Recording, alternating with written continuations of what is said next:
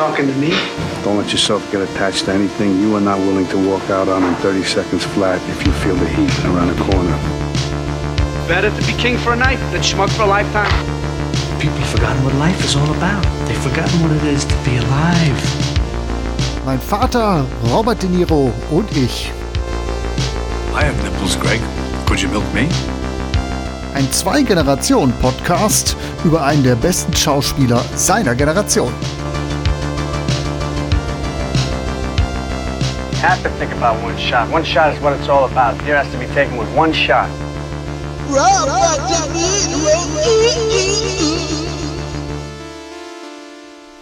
Vater, Sohn, hallo. hast du was zu beichten?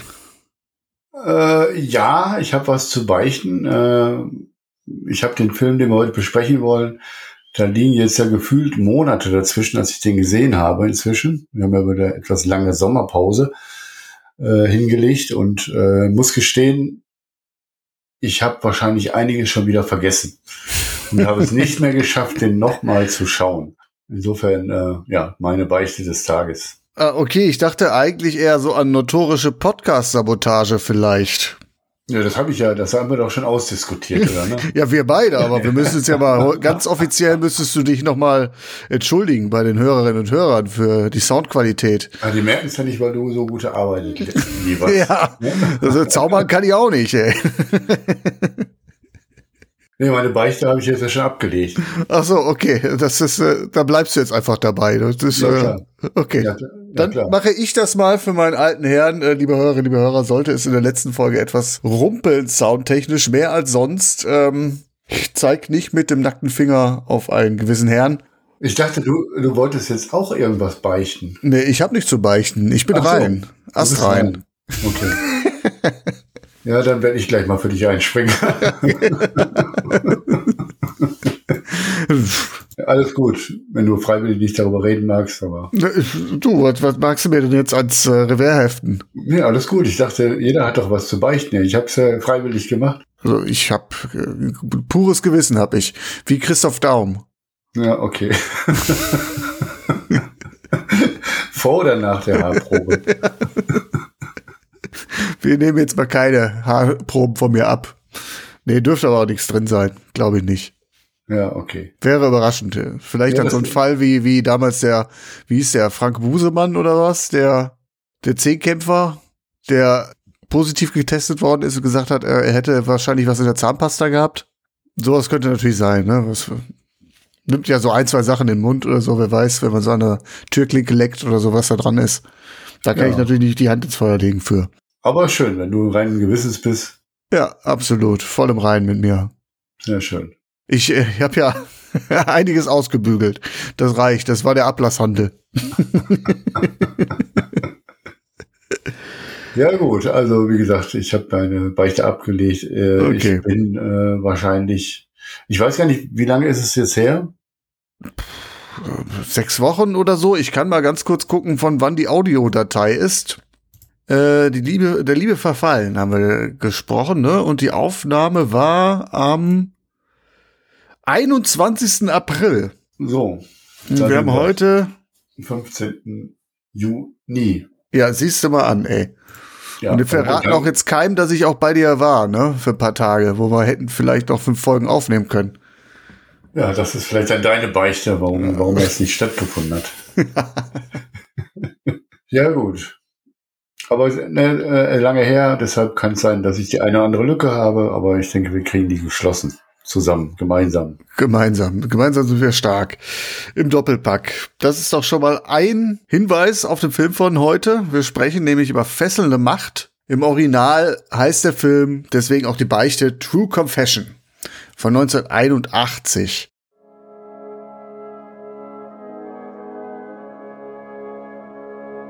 Und für mich eine stete Mahnung, dass das Fleisch schwach ist. Erzähl mir nicht solchen frommen Quatsch.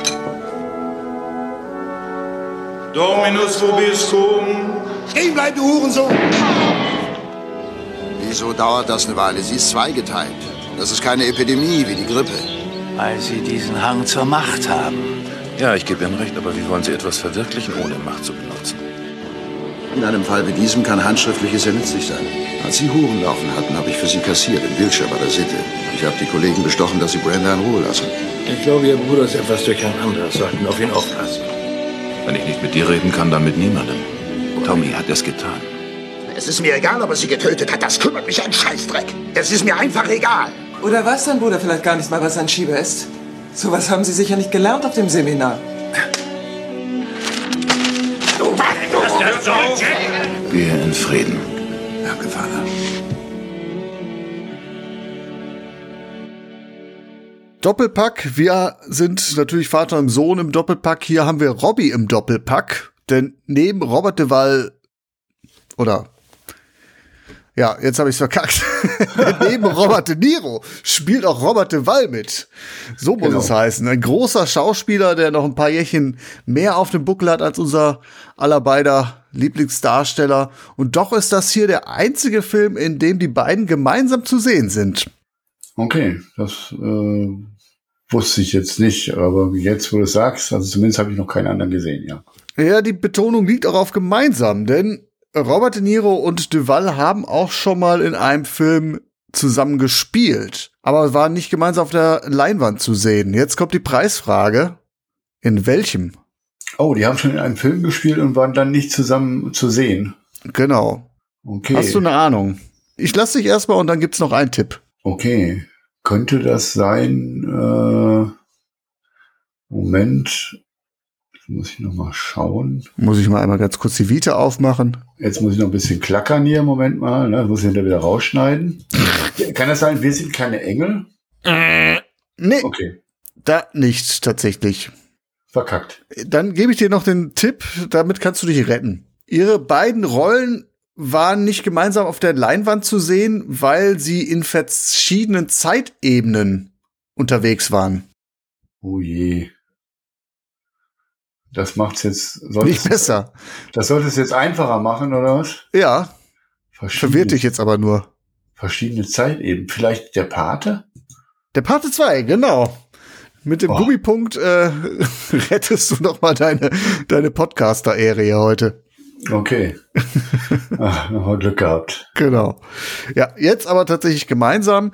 Regie führt Ulo Grobar. Großbart, wie ich so schön. wie, wie du so schön sagst, Großbart, genau. Der hat ja uns den äh, Film unserer vorherigen Podcast-Folge spendiert und auch orchestriert, Der Liebe verfallen, der uns, ja, wie, wie hat uns der eigentlich gefallen, ne? Äh, war ganz in Ordnung, oder?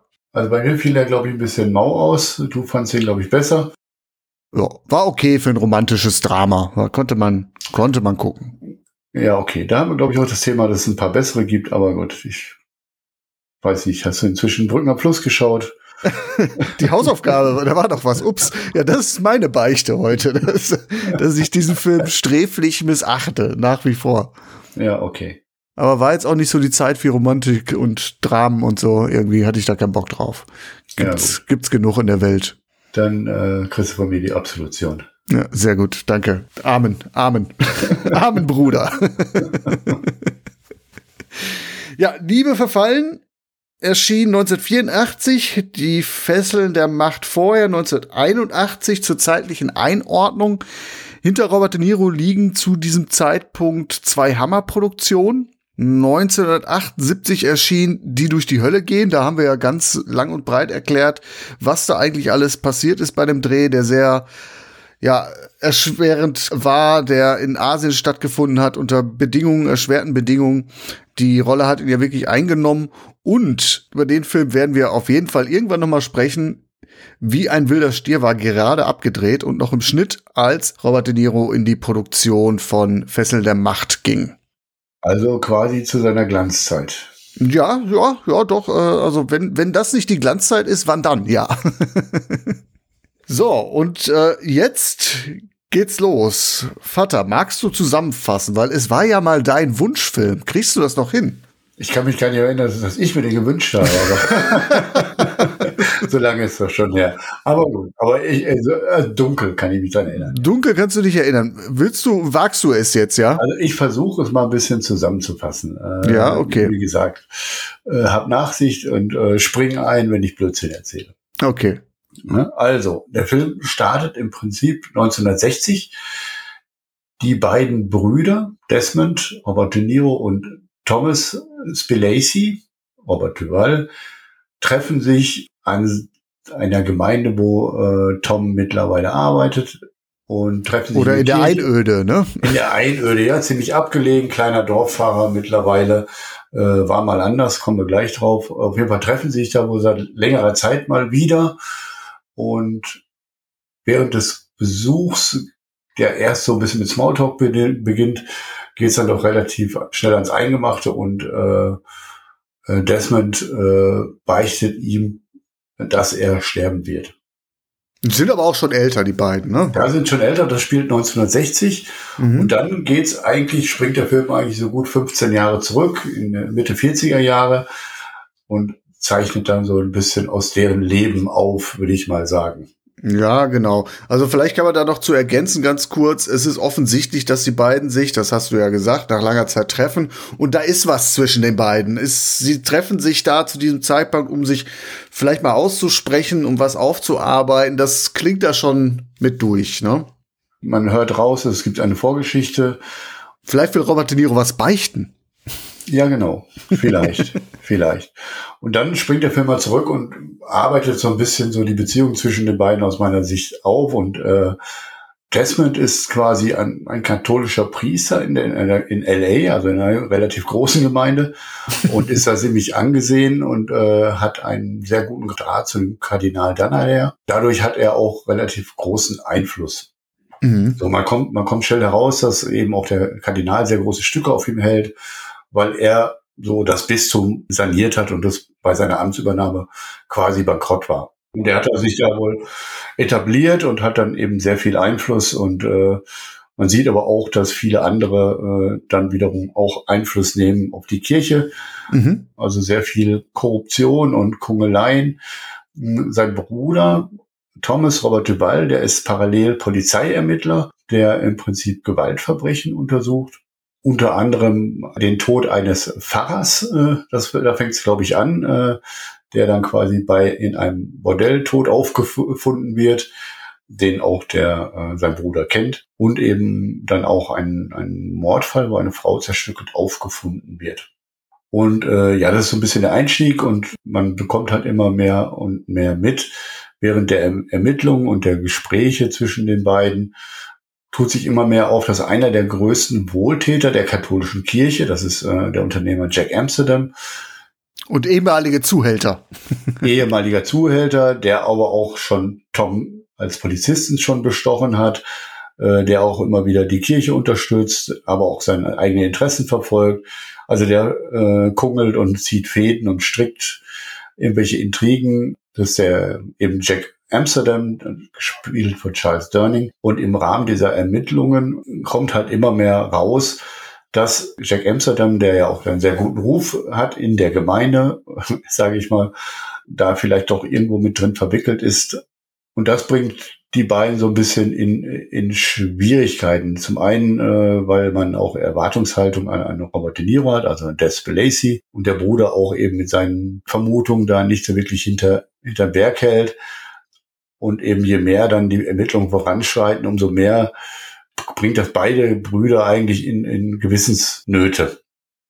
So, im Prinzip geht es eigentlich in dem Film darum, über diese Strukturen der Macht, ja, Fesseln der Macht, die letztendlich eben auch auf die beiden Einfluss nehmen. Ne? Also sie können nicht redlich äh, einfach ihre Interessen verfolgen, sondern sind eben in diesem Konstrukt sehr verwoben und ziehen da ihre Fäden oder werden gezogen, so würde ich das mal sagen. Ja, du hast doch ganz, ganz gut erklärt. Dafür, dass es acht Wochen oder mehr bei dir zurückliegt. Ja, ich habe das mal grob zusammengefasst und nicht so sehr auf die Heinzel äh, Handlung im Einzelnen auf Ja, nee, das, das muss es auch nicht. Also klar, äh, vielleicht einfach nur zur Ergänzung, was halt auch diese Brüder entzweit und gerade Desmond Robert De Niro als Mann Gottes so in die Bedulie bringt. Äh, er hat die Kirche nicht nur saniert, sondern ein großes Vermögen aufgebaut auch. Und genau zu seiner Spezialität gehört es, Spenden von reichen Männern wie Amsterdam einzuholen, die das sagtest du ja auch schon, eine zweifelhafte Vergangenheit haben, um sich dann gerade deshalb vor der Gemeinde dann als große Gönner und Philanthropen aufzuführen. Und, und das Problem eigentlich ist, dass Desmond es schwer fällt, aufgrund seiner geschäftlichen Verbindungen oder Abhängigkeiten zu Amsterdam, sich vorbehaltslos auf die Seite seines Bruders, der ermittelt, zu schlagen. Man könnte sagen, er behindert die Ermittlungen. Nicht unbedingt aktiv, aber er ist auch, er ist auch nicht sonderlich kooperativ, ne? Genau, er sieht aber auch äh, eben äh, ein Stück weit, glaube ich, glaubt er auch schon sein Bruder, der dann letztendlich schon sagt, dass dann da auch durchaus äh, mehr als, als Schmiergelder dahinter steckt, sondern auch dann vielleicht eine oder andere Gewalttat dahinter steckt und äh, er merkt vielleicht auch, dass sein Bruder in, in Gefahr gerät. Ne? Mhm, ja. Daher hängt er, glaube ich, so ein bisschen zwischen den Stühlen. Und sein Bruder ist jetzt ja auch nicht frei von allen Dingen. Das bekommt man ja auch zwischendurch durchaus mit, dass er dann in der Vergangenheit auch von Jack Amsterdam da Schmiergelder bekommen hat. Genau, das ist eigentlich so nicht jetzt der Cop mit der weißen Weste, sondern der hat auch Dreck am Stecken, der aber im Laufe des Films sich gewahr wird, dass er viel zu lange anscheinend ja die Augen verschlossen hat und viel zu lange auch von diesem System Schmiergelder, Intrigen profitiert hat. Also deine Zusammenfassung, deine kurze finde ich super. Es geht halt um Intrigen, Falschheit, Korruption, darum, wie Männer vielleicht auch mit aller Macht versuchen, ihre Sünden zu verstecken und ihre Stellung zu wahren das ist so tatsächlich das Thema des Films, ja. Ich würde auch mal direkt mal mit der Tür ins Haus fallen und sagen, der eigentliche Mordfall, der ist da eher sekundär, ne? Die Auflösung. Das ist so ein bisschen die Rahmenhandlung, so ein ja. Stück weit, um die sich das Ganze dreht. Das ist wohl auch ein relativ bekannter Mordfall, ne? Der ist wohl auch auf eine wahre Begebenheit. Aber der ist eigentlich für mich nur dieser Rahmen, der ja. abgesteckt wird in dem Film. Und eigentlich eben das, was ich auch ein bisschen schwierig fand, die, die Handlung da zu erzählen, weil eigentlich so im Prinzip, es gibt ja so keine stringente Handlung an der Stelle, sondern man bekommt halt immer wieder in Sequenzen halt mit, wie die Strukturen da aufgebaut sind, äh, wie die verschiedenen Institutionen miteinander verflochten sind. Man sieht, wie hm, Desmond da auch die Stränge zieht, also er nimmt, äh, hat eben durch den guten Ruf, den er beim Kardinal hat, auch gewisse Macht und die nutzt er halt auch aus, um vielleicht gegen verschiedene andere in, in, in der Gemeinde zu intrigieren und äh, ja. Und irgendwo kommt es dann zur Situation, äh, warum er sich dann hinter wieder irgendwie auch äh, von LA in so einem in einer kleinen Dorfgemeinde, ich glaube St. Mary's oder so, dann wiederfindet. Irgendwo in der Wüste. Das wird aber auch nicht ganz aufgeklärt, wie es am Ende dazu gekommen ist. Ne? Ja, man kann sich kann das, ja. Genau, nee, ich äh, wollte dich nicht unterbrechen. Ja, man kann sich das am Ende denken, ne, dass sie dann halt über diese ganzen Dinge, Intrigen da und diese Konflikte, in die sie gesteckt haben, darüber gestolpert sind. Ne? Ich habe das so ein bisschen interpretiert, dass ähm, ja Tom auch dadurch, dass er ermittelt und die Verbindungen irgendwann mal offensichtlich dann auch offengestellt hat, äh, dass er auch mit dafür verantwortlich ist, dass sein Bruder dann in die Einöde geschickt wird dann kommt ja natürlich dann diese Klammer nachher zum Tragen, dass sie sich ja mehr oder minder vergeben. Ne?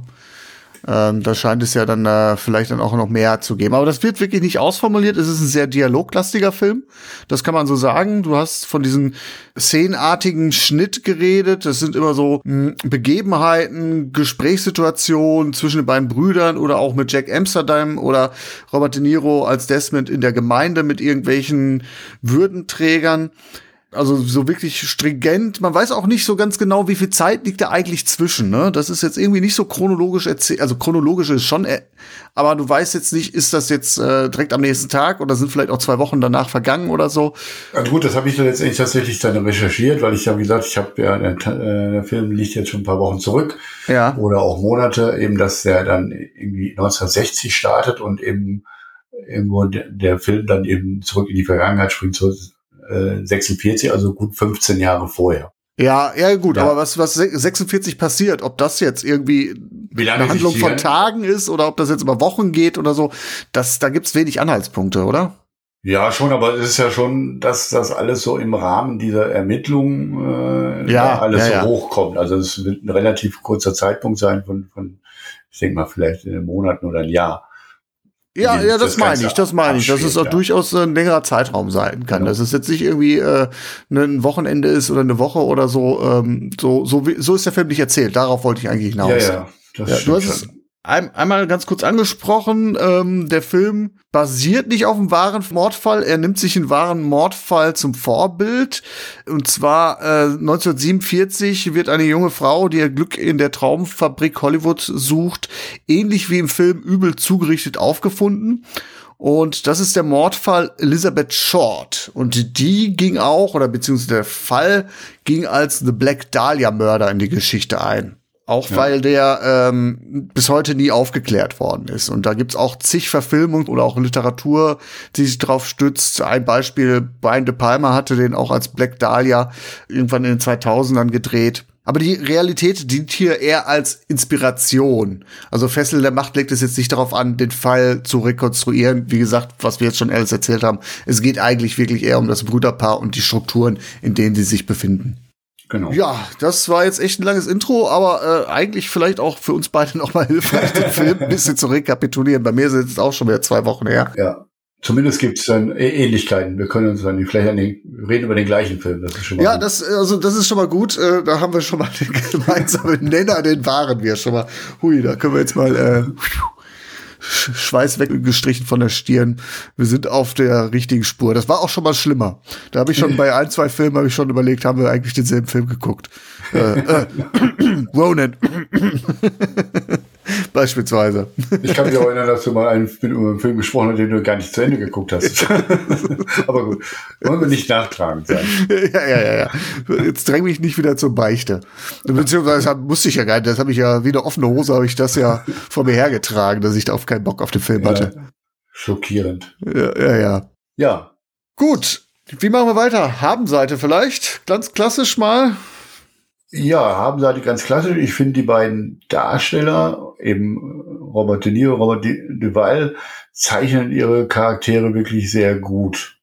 Und mhm. äh, das ist für mich sehr gut gespielt und da passiert auch halt sehr viel über Dialoge, äh, Beziehungen äh, zueinander einfach kleinere oder längere Sequenzen, die dann irgendwo im, im, Restaurant spielen oder bei ihm in der Kirche. Und da bekommt man halt, vieles wird gesagt, aber vieles ist dann auch was zwischen den Zeilen rauszusehen. Und da spielen die schon relativ groß auf, finde ich.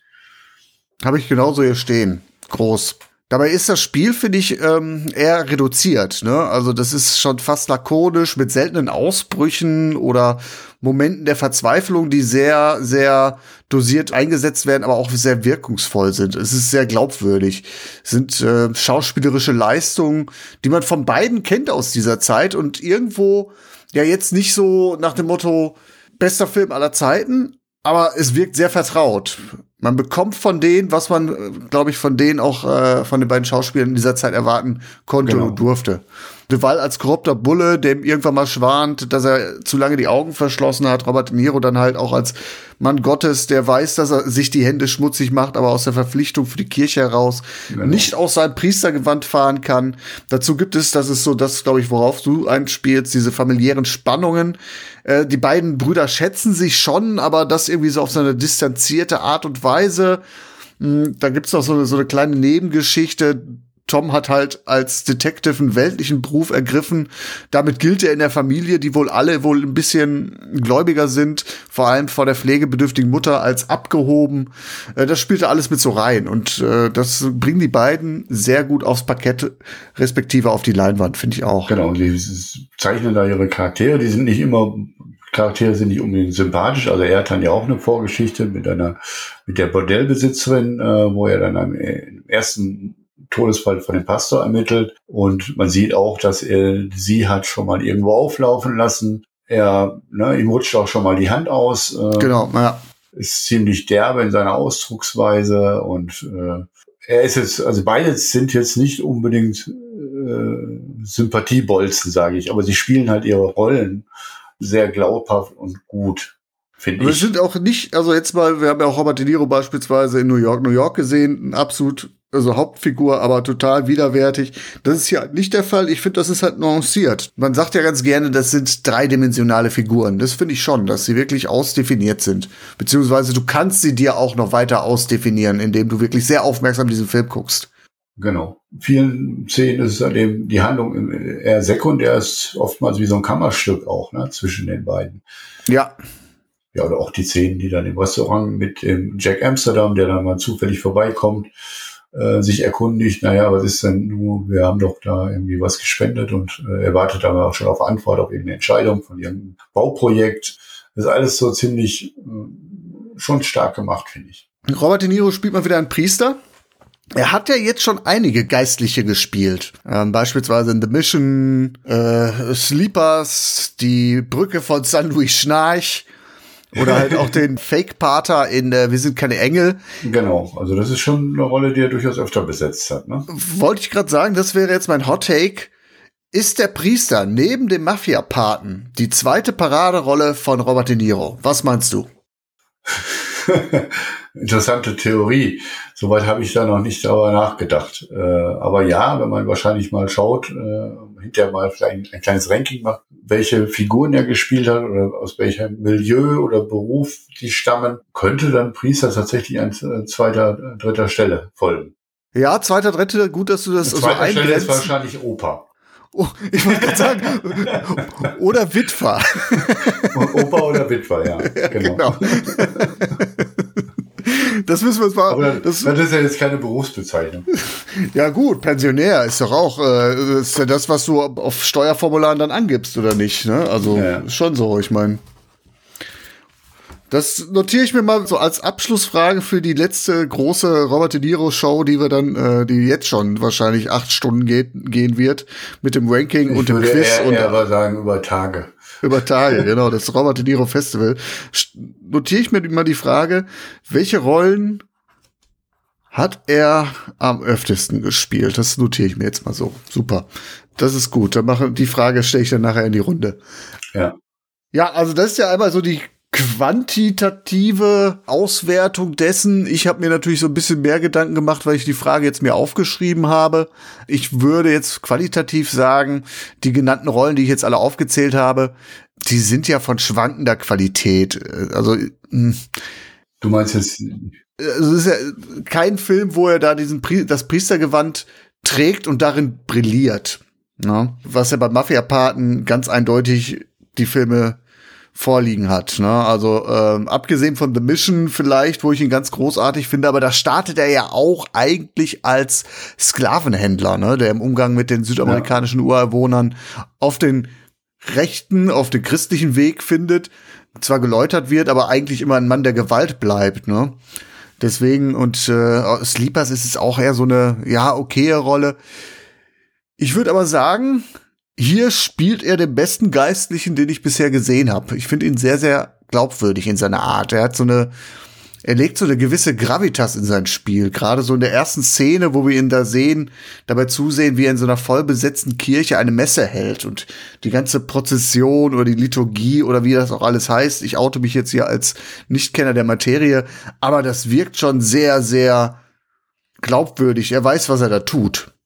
Ja, also generell eben, wie gesagt, in vielen Sachen so Sequenzen, die dann ja immer wieder äh, sind, dann ist es mal eine Trauung, äh, mal äh, eben Essen mit seinem Bruder, mal trifft man sich in der, in der Kirche. Das sind alles immer so kleine Kammerstücke und da sind die, ja. aus meiner Sicht die Charaktere sehr schön gezeichnet, sehr gut gezeichnet. Eben die Story ist dann teilweise dann, das wäre das wäre vielleicht so ein bisschen wo es dann in die ja, Richtung... da, da, da, wenn du da in die Richtung gehst, dann will ich noch mal kurz einhaken. Ja. Nämlich gerade diese kleinen Szenen in der Kirche, bei der Trauung, bei der Kommunion, glaube ich auch. Und er nimmt ja auch eine Beichte ab.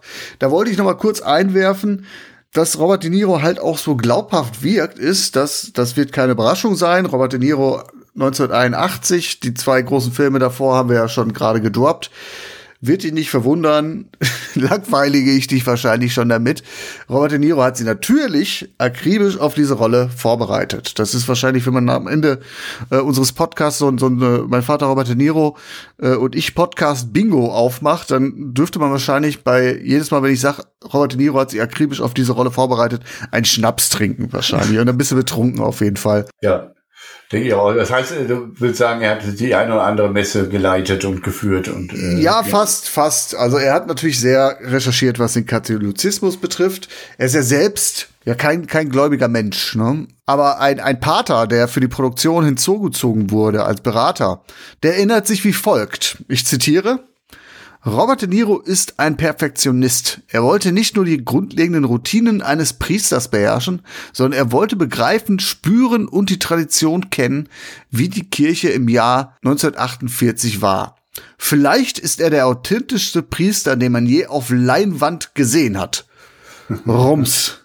Ist so, das trifft sich doch. Das ist doch wirklich, was wir auch gesagt haben. Die beiden spielen ihre Rolle glaubhaft und wirklich äh, kann das ist doch die, das, die beiden sehr gut verfolgen und das macht schon Spaß in verschiedenen Szenen dann. Ne? Das ist auch wieder das Method Acting oder noch das Method Acting. Brachte sich nämlich die speziellen Abläufe von der Beichte oder der Kommunion bei. Er lernte auch die lateinische Liturgie. Er sprach sie täglich und besuchte dann auch, wenn er äh, kurz bevor die Produktion dann losging, regelmäßig Messen. Und dann kommen aber noch so Kleinigkeiten bei. Er ist ja nicht nur Priester. Wir sehen ihn äh, ja beispielsweise im Film, wie er mit anderen, mit seinen Gönnern, mit seinen zweifelhaften Gönnern äh, übers Gras wetzt beim Golfspielen. Er hat sich das Golfspielen beigebracht. Er hat sich sogar, und jetzt kommt's, Schuppen auf die Schultern seines Kostüms gelegt, um die Zerbrechlichkeit seiner Figur anzudeuten. Wahnsinn, oder? Hast du, Okay. hast du das bemerkt? Hast du die gesehen? Nein. Die hat er dann unter, unter dem Gewand getragen, oder? Auf das Gewand. Er hat sich Schuppen auf das Gewand gelegt, oben auf die Schultern. Okay. Also Haarschuppen. Ja, ja, nee, das ist mir noch nicht aufgefallen. also verrückt, absolut. Ja. Jetzt, jetzt kommt noch ein Take, den ich gerne reinbringen möchte, weil ich ihn dann jetzt bei meinem Sean Levy gelesen habe. Ja, immer zu. Robert De Niro hat nämlich in den vielen Gesprächen mit Priestern auch festgestellt, dass man zu viel wissen kann. Er selbst sagte dazu einmal, ich stellte fest, dass ich es nicht komplizierter machen und mich mit falschen Fährten verzetteln sollte. Und Sean Levy sieht an dieser Stelle, das ist ja interessant, wenn wir mal so die ganze Karriere dann mal überblicken. Wir haben ja gesagt, so in den 90ern fängt er an, sich so beliebigere Rollen zu nehmen, austauschbare Rollen, kleinere Rollen. Und Sean Levy sieht hier einen ersten Bruch mit seinem Method Acting. Robert De Niro erkannte, dass es einen Punkt gab, an dem die Technik, die er über das letzte Jahrzehnt perfektioniert hat, schreibt Sean Levy, und äh, die ihn wie mit einem wilder Stier an die Spitze brachte, nicht mehr länger funktioniert. Okay, das habe ich jetzt so nicht ganz verstanden. Äh, wir haben ja beide festgestellt, er ist sehr gut vorbereitet und eben das macht ihn schon glaubhaft auch in den, in den Details. Ne? Oder meinst du, dass er es dann vielleicht ein wenig überzogen hat an den verschiedenen? Ja, dass er da an der Stelle dann auch merkte, dass er sich mit einer Rolle, also ich meine, die ist ja jetzt mal jetzt mal Butter bei den Fische. Es ist nicht vergleichbar mit äh, Jack LaMotta in Wie ein wilder Stier. In so eine Rolle muss man sich, also muss man sich nicht unbedingt so reinfuchsen, wie er es jetzt getan hat. Ja. Und wenn wir darüber sprechen, dass er auch irgendwann mal so so leichte Erschöpfungserscheinung zeigte. Es wird immer so zwischen den Zeilen angedeutet, dass er ausgelaugt war. Ob er damals sowas wie Burnout verspürt hat, weiß ich nicht. Das ist jetzt spekulativ. Aber so klingt es ja zwischendurch bei Sean Levy in dem Buch durch. Mhm. Dass er da zum ersten Mal so registriert, es muss nicht bis ins Letzte ausdefiniert sein. Mhm. Es ist vielleicht, also an der Stelle jetzt meine äh, Einschätzung, es ist an der Stelle etwas gewollt zugespitzt von ihm, von Sean Levy, weil es kommen ja noch einige schauspielerische Husarenritte Ja. nach, nach diesem Film. Ich gl- glaube, zum einen, klar, gibt's nicht jede Rolle her, dass man sich so akribisch vorbereiten äh, äh, muss, wie jetzt zum Beispiel das in der Vergangenheit getan hat. Und B hat er natürlich die, auch die Schlagzahl der Filme erhöht. Ne? Also es bleibt dann auch vielleicht irgendwann nicht mehr so viel Zeit. Und Ja. Vielleicht merkt er dann, hat er irgendwann gemerkt, dass er halt mit weniger Aufwand er dann auch Dinge äh, spielen kann. Ne? Genau, so wird ein Schuh draus, dass er dann irgendwann gemerkt hat, so, ich kann mehr Filme drehen, Klammer auf, mehr Geld verdienen, Klammer zu. Ja, wenn ich mich nicht immer ein ganzes Jahr in die Vorproduktion investiere beispielsweise. Also jetzt mal ein bisschen unterstellt oder zugespitzt gesagt. Wie gesagt, es kommen ja noch The Mission ist ein super Film, äh, den müssen wir noch besprechen. Die Unbestechlichen oder es war einmal in Amerika, das sind ja alles noch die großen Eben, wo er da auch wirklich viel reinlegt. Aber es ist ja wirklich schon so, dass ab Mitte der 80er dann seine Rollen nach und nach etwas kleiner werden, etwas Vielleicht ist halt auch, er hat sich mit sehr viel Arbeit eben an die Spitze äh, gearbeitet und hat, ist er zu Recht irgendwann auch äh, auf den Thron gehoben worden und irgendwann, wenn man halt oben ist, naja gut, ist man vielleicht auch ein wenig hat man sich das verdient. Hat man sich verdient und vielleicht ist die Motivation dann auch irgendwann, äh, sich da jedes Mal immer alles aus sich rauszuholen äh, und immer so viel zu investieren. Vielleicht dann äh, lässt sie halt nach oder man merkt vielleicht, okay, man kann eben auch äh, eben vielleicht die Dinge ein bisschen mehr verwalten. ne? Ist ja wie wenn du 4-0 in so einem Fußballspiel äh, führst. Ne? Super. Verwaltungsmodus oder so. Ja, okay. Fußballanalogien gehen immer, ja. Ist ja vielleicht ein bisschen übertrieben, aber ich denke auch, man kann jetzt auch jetzt nicht irgendwie einen Bruch irgendwie ziehen oder ich denke mal, das ist ja ein Prozess, der da stattgefunden hat. Ja, genau. Ich glaube, das ist vielleicht so der Prozess, auf den es dann schon Levi auch ankommt.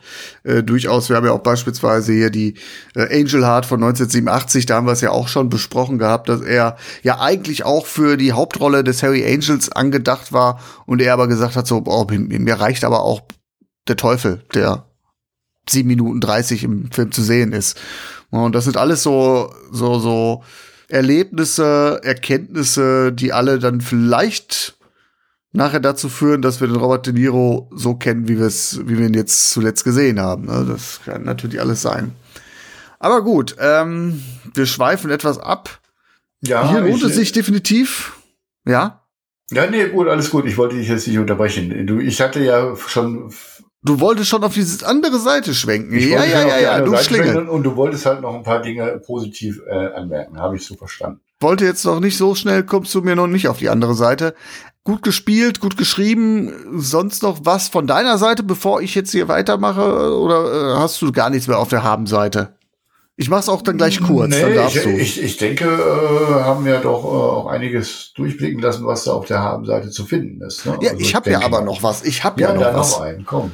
Dann hau ich noch einen drauf. Komm, aber auch wirklich ganz kurz, dann darfst du abledern. Atmosphärisch fotografiert ist der Film auf jeden Fall. Äh, fand ich super. Also es ist so eine alte Schule des Fil Filmemachens äh, Grobar oder Grossbart ist äh, Jahrgang 19, 1929 und der Film erinnert vom Look her so an äh, Beiträge wie Der letzte Tycoon oder die eben genannten schon äh, The Mission oder es war einmal in Amerika. Da liegt so eine, ja, wie soll ich sagen, so eine Schicht, so eine historische, so eine, so eine Patina drüber. Ne? Nicht nur, weil der Film ja selbst in einer anderen Zeit spielt, sondern weil die Art des Filmemachens so, so leicht verwittert daherkommt. Aber halt irgendwie so mit, mit, mit einem Stil, so erhaben. Und dann kommt halt noch hinzu, dass es halt auch ein Ausstattungsfilm ist. Der Film spielt Ende der 40er Jahre und dann hast du halt die Kostüme, die Autos, die Sets, die zahlen alle drauf ein, äh, nehmen uns mit, entführen uns in eine andere Ära. Und soweit ich das beurteilen kann, ich habe das jetzt nicht geprüft, ob das Automodell XY schon 1900 schieß mich tot existierte, ob es da Ungenauigkeiten gab, aber es wirkt auch alles sehr authentisch. Es sieht sehr, sehr gut aus. So, und jetzt ähm, darfst du auf die Negativseite, wobei. Ich wollte ja gar nicht so sehr ablehnen, wie du das da gesagt hast. Es ist halt eben, wie gesagt, sehr schön erzählt oder sind sehr schöne Sequenzen oder, oder Dialoge, Kammerstückmäßige Szenen. Das aber eben der rote Faden, den vermisse ich manchmal ein wenig. Mhm. Ja, und eben, äh, wie wir ja zwischendurch auch mal gesagt haben, Dinge, die wir äh, am Ende vermuten, wie es denn gelaufen sein könnte, äh, bleiben so ein bisschen im Dunkeln da. Ne? Also ja, das hätte durchaus noch mal dieser Bruch, den es dann scheinbar irgendwann gegeben hat zwischen den beiden, der ist aus meiner Sicht nicht wirklich ausdefiniert. Ja, er verlangt dir da die Aufmerksamkeit ab. Ja, ich verstehe, was du meinst. Hm. Ich will ja auch nicht viel meckern. Ja. Aber. ja, okay. Jetzt sind wir schon mal dabei. Ich habe ja, das war jetzt äh, kein richtiges Meckern, das war ein Kritikpunkt, ja, den ich, ja. da vielleicht so ein bisschen sagen wir, anbringen wollte. Also ja. ist, man muss den Film schon sehr aufmerksam verfolgen. Ne? Also ja. Und dann noch acht Wochen später äh, in Erinnerung behalten. Das ist echt. ja, genau. Aber ich fand den, äh, das ist ein Film, den ich mir auch tatsächlich, wenn ich jetzt die Zeit hätte, gefunden, den man sich durchaus nochmal anschauen darf. Du hast ja gerade schön den Verwaltungsmodus aufgemacht, die Fußballanalogie aufgemacht. Ich komme auch mit einer Fußballanalogie. Ja. Fesseln der Macht zu schauen ist äh, so wie einer gut gestaffelten, taktisch perfekt eingestellten Fußballmannschaft dabei zuzusehen, ein, ein, ein souveränes, nie ernsthaft ungefährdetes 1 zu 0 über die Runden zu bringen. Man, also, dann sitzt du natürlich da als Taktik-Konnoisseur, sagst du, yo, Respekt, aber du wurdest auch nicht wirklich vom Sitz gerissen. Und so erging es mir mit dem Film. Er macht vieles richtig, aber verschleppt das Tempo auch und hat mich zwischendurch, muss ich ganz ehrlich sagen, auch etwas angeödet. Hm. Ja, äh, das ist so ein bisschen, äh, da habe ich bediene ich mich jetzt mal so ein bisschen äh, auch bei einer anderen Kritik, die ich mir mal angeschaut habe, also so ein bisschen, so der Film ist halt so eine Mischung aus, aus Film Noir, ein bisschen Thriller, ein bisschen Mafia, Drama oder, oder in die Kategorie und dann, oder auch eben dann mal Charakterstudie und irgendwo bewegt er sich irgendwo dazwischen und man hat also manchmal den Eindruck, weiß nicht so richtig, wo, wo es hingehen soll. Das ist das so, mm. was ich jetzt so ein bisschen, mein größter Kritikpunkt ist tatsächlich so, es wird ja irgendwo diese Beziehung der beiden aufgebaut, dann liegen irgendwann 15, 14 Jahre dazwischen. Es kommt eben zu diesem Wiedertreffen und irgendwo man spürt, dass da was gewesen ist und das ist aber nicht wirklich ausdefiniert ne, in der langen Vorgeschichte. Du darfst am Ende raten, was eigentlich tatsächlich da passiert ist. Genau. Und das kann in gewissen Fällen funktionieren, aber wenn du hier, also das ist, glaube ich, auch so ein, so ein Ding, hier werden Erwartungen hinterlaufen. Es beginnt so ein bisschen als Kriminalfilm. Und das hatte ich ja auch gerade schon gesagt, der Mord und seine Auflösung, die spielen ja dann nachher nur noch eine untergeordnete Rolle. Klar, natürlich ja. wird dann klar, das ist alles so, dass die Finger alle auf Jack Amsterdam zeigen. Aber global geht es halt eigentlich hier darum, ein Sinngemälde zu zeichnen. Und er nimmt sich die Zeit für seine Pinselstriche dann habe ich aber eine Sache, die ich richtig schlecht fand. Ja, das kann ich, kann ich jetzt eigentlich so nichts zu sagen. Also haben, nicht haben und ganz schlecht. Also das ist eine neue, machst du eine neue Kategorie auf. Vielleicht müssen wir über, generell mal über die Kategorie sprechen. Wir haben ja die Haben-Seite, das ist ja ein gängiger Begriff. Aber was ist denn eigentlich so die, die Nicht-Haben-Seite, die Negativseite? Das klingt immer so stockig. Ja. Okay. Hast du nicht mal irgendwie so einen Vorschlag, wie wir das besser benennen können, so nach 70 Folgen? so ein bisschen schmissig. Gut, dass du jetzt fragst. Ich werde mir zum nächsten Mal was ausdenken. Okay. Schreibe ich mir auch auf. Ja. Gut. Hausaufgabe fürs nächste Mal. Ja, aber was ich richtig, richtig, richtig mies fand, das war das Alters-Make-up von Robert De Niro in der erzählerischen Klammer. Also Duval, der da auch zu dem Zeitpunkt schon, ich glaube, gute 50 war, den haben sie ganz gut hingekriegt, aber Robert De Niro, äh, ja, äh, mehr Puppentheater geht irgendwie nicht, ne? Also das sah schon ziemlich fake aus. Fand ich jetzt nicht unbedingt. Er sah ein bisschen nee? kränklich aus, aber er war ja auch kurz vorm Sterben, ne? Ja, dann sieht man aus wie so eine Puppe oder so, meinst du? Ja. Naja, gut. Ja, Bestes okay. Make-up von Robert De Niro bisher? Das nicht. Na, habe ich auch noch nicht drüber nachgedacht. Könnte man noch mal eine neue Aufgabe stellen, aber es ist mir jetzt nicht unangenehm aufgefallen. Also, dass jetzt, oh, das ist aber jetzt scheiße. So wie dies bei dir jetzt wohl der Fall war. Das ist mir jetzt tatsächlich nicht aufgefallen. Ähm, Bestes Make-up schreibe ich mir auch als Frage auf. Ja, okay. Kannst du dich darauf vorbereiten? Ich? Ich dachte du. Ich könnte das schon sagen, aus der hohlen Hand. Aus der hohlen Hand? Ja. Okay. Frankenstein. Oh je. Finde ich ja gerade nicht, aber gut. naja, dann muss ich doch mal ein eigenes Ranking aufstellen. Ja, ich glaube, das beste Make-up, das haben wir noch gar nicht gesehen. Das kommt noch. Das ich glaube, wenn Robert De Niro äh, Capone spielt, in die Unbestechlichen, ich glaube, das ist so. Wär, wäre jetzt mal mein Tipp. Mhm. Aber können wir auch am Ende nochmal verifizieren. Ja gut, fehlt noch irgendwas zu dem Film. Du hast alles gesagt?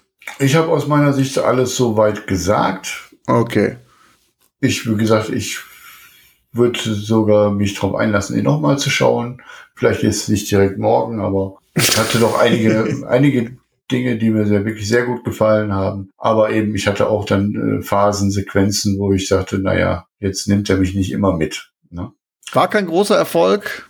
Ich glaube, 10 Millionen Einspiel, was dann letztendlich auch etwas erklären würde, weshalb der Film zu den ja, unbekannteren Einträgen von Robert De Niro zählt. Ne? Der fällt ja immerhin in seine Glanzzeit, haben wir festgestellt. Ne? Ja. Ich kannte ihn vorher nicht, bevor wir uns hier mit dem Robert De Niro Podcast auseinandergesetzt haben. Oder Hast ich, du ihn vorher gesehen? Nee, ich tatsächlich nee. auch nicht. Siehst du mal. Dann lass uns doch zur Bewertung kommen. Punkte. Ja, ich habe jetzt, also ich sage immer mal frei raus, ich habe bei mir eine gute 6 stehen. Eine gute 6. Ja. Vom Unterhaltungsfaktor war ich erst bei einer 5, aber von der schauspielerischen und inszenatorischen Warte ist der Film definitiv besser. Das hast du ja auch schon mehrmals ausgeführt. Ich glaube, so wie ich über das Schauspiel von Robert De Niro gesprochen habe, kommt das auch heraus. Deshalb werte ich jetzt auf eine 6 auf. Okay. Dann haben wir da. Und ich habe eine 6 plus stehen. Eine 6 plus, das müssen wir natürlich so festhalten. Genau. Gut, 12 Punkte. Ja. Hat er sich aber auch redlich verdient, finde ich. Ist okay, ja, ja, ja. Würde ich jetzt auch mal so sagen. Fessel der Macht. 12 Tacken. Sind wir jetzt aber auch diesmal tatsächlich sehr unisono unterwegs, ja? Ja. Nachdem wir beim letzten, den letzten paar Mal doch das eine oder andere Mal doch deutlich auseinandergelegen haben. Kann ich mich gar nicht mehr dran erinnern. Ist schon so lange her, siehst du mal. Ja. Ich dachte, wir liegen uns immer in den Armen. Mhm. Ich glaube, da war irgendwie Rocky und Bullwinkel oder so. Da sind wir Ja, der letzte, der. Liebe verfallen, da waren wir, glaube ich, ziemlich weit auseinander. Der Liebe verfallen? Nee, da waren wir überhaupt nicht weit auseinander. Nee? Ja, bei, bei der Brücke von San Luis Schnarch waren wir äh, vier Punkte auseinander. Ja, okay. ich dachte, bei der Liebe verfallen waren wir auch ein bisschen auseinander, aber gut. Nee, nee, nee, da sind wir eigentlich, äh, ich, ich sag dazu jetzt nichts mehr, das wirst du erst alles am Ende dieser Serie erfahren. Kannst du auch nochmal eine. Rubrik ausarbeiten, wo lagen äh, wir denn äh, am meisten auseinander? Das ist natürlich eine Pflichtrubrik am Ende. Ja, okay. Da springen mir zwei Kandidaten ins Auge, wo ich eigentlich dir immer noch den Arsch versohlen muss für. Oder umgekehrt. nee, definitiv nicht. Aus der Nummer wirst du nicht rauskommen. Aber alles zu seiner Zeit. Äh, Nächster Film, ich mach's kurz. Äh, City by the Sea. Nächste Woche. Ah, das war eine Überraschung. Okay, dann nehmen wir gleich die zweite Folge hinterher auf. Da hab ich aber Glück gehabt. Ja, ja, hast du Glück gehabt. Gut. Gut, dann, aber an dieser Stelle erstmal der Cut. Äh, City by the Sea sprechen wir nächste Woche. Ähm, wünsche dir eine gute Pause, Vater, und euch eine gute Zeit. Bis zur nächsten Woche. Okay, alles klar. Tschüss. Bis dann. Ciao.